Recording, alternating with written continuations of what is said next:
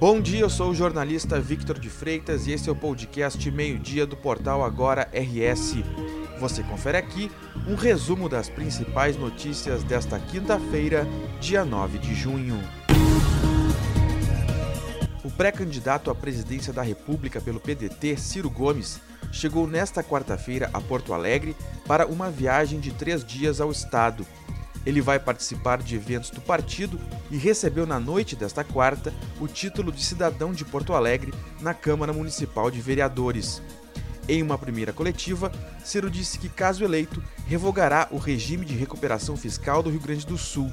Para ele, a solução dos problemas do Estado passa por um novo pacto federativo.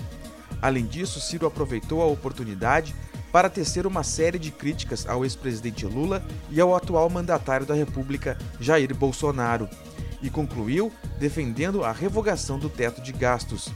A agenda do pré-candidato segue nesta quinta-feira em Caxias do Sul e na sexta em Pelotas. O homem que caiu do décimo andar de um edifício no bairro Praia de Belas, em Porto Alegre, morreu na manhã desta quinta-feira. A informação foi confirmada pelo Hospital de Pronto Socorro, onde ele estava internado desde a manhã de ontem. O homem foi identificado como Wagner Teixeira, de 19 anos. Ele fazia o conserto de uma parede do apartamento, onde havia um buraco deixado por um aparelho de ar-condicionado. Em depoimento, a proprietária da empresa de construção civil na qual Wagner trabalhava disse que ele estava sozinho no local da queda quando o acidente aconteceu. O nome da empresa não foi divulgado agentes do Instituto Geral de Perícias estiveram no local e estão elaborando um laudo que deve ficar pronto em até 30 dias. Uma mulher de 58 anos morreu em um acidente de trânsito na ERS 122, a Rota do Sol, em Caxias do Sul. A vítima estava a bordo de um dos quatro veículos, dois carros e dois caminhões envolvidos em uma sequência de colisões. Segundo o comando rodoviário da Brigada Militar, a vítima conduzia um Honda Fit.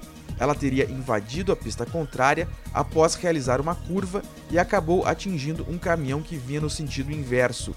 O caminhão, em seguida, colidiu lateralmente com outro veículo de carga que estava a seu lado. Por fim, um Renault Sandero, que seguia no mesmo sentido do Fit, se envolveu na colisão. A condutora foi identificada como Eliane Terezinha Castro Fragoso, de 58 anos. Ela estava sozinha no veículo.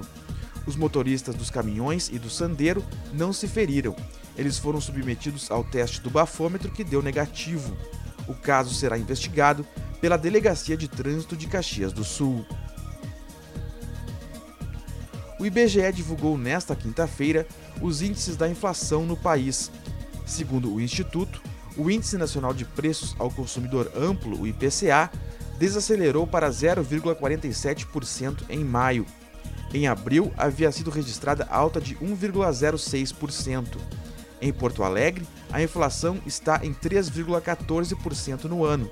Já o índice dos últimos 12 meses é de 10,79%.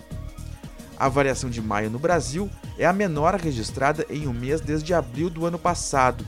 Na ocasião, o índice ficou em 0,31%. Mesmo assim, calculado em 12 meses, o IPCA segue acima dos dois dígitos pelo nono mês seguido e acumula alta de 11,73%. Nos 12 meses imediatamente anteriores foi registrado o acumulado de 12,13%. Em 2022, os preços ao consumidor subiram em média 4,78%. Além disso, oito dos nove grupos de produtos e serviços pesquisados tiveram alta em maio. A maior inflação veio do setor de vestuário, com alta de 2,11%. O Banco Central já admitiu que a meta de inflação deve superar pelo segundo ano seguido o teto da meta, definida pelo Conselho Monetário Nacional em 3,5%. Ela é considerada cumprida se oscilar entre 2% e 5%. O sol aparece entre nuvens no Rio Grande do Sul nesta quinta-feira. O tempo fica firme em todo o estado. Após uma manhã de frio, a temperatura segue amena durante o dia. Além disso, no decorrer do dia, áreas de instabilidade vão deixar tempo nublado na região central, na Serra, na região metropolitana, na região noroeste, no litoral norte e na região norte. Assim, entre a tarde e a noite, as pancadas de chuva retornam para as áreas de divisa com Santa Catarina e sul do estado, devido à atuação de uma área de baixa pressão sobre o Paraguai, aliada à passagem de uma frente fria que passa pelo oceano.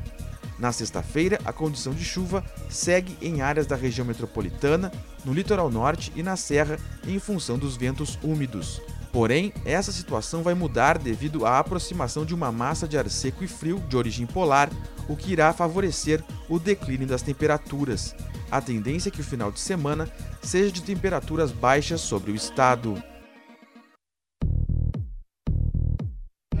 Esta edição do meio-dia chegou ao fim. Mantenha-se informado em agora no rs.com. Obrigado pela companhia e até o meio-dia de amanhã.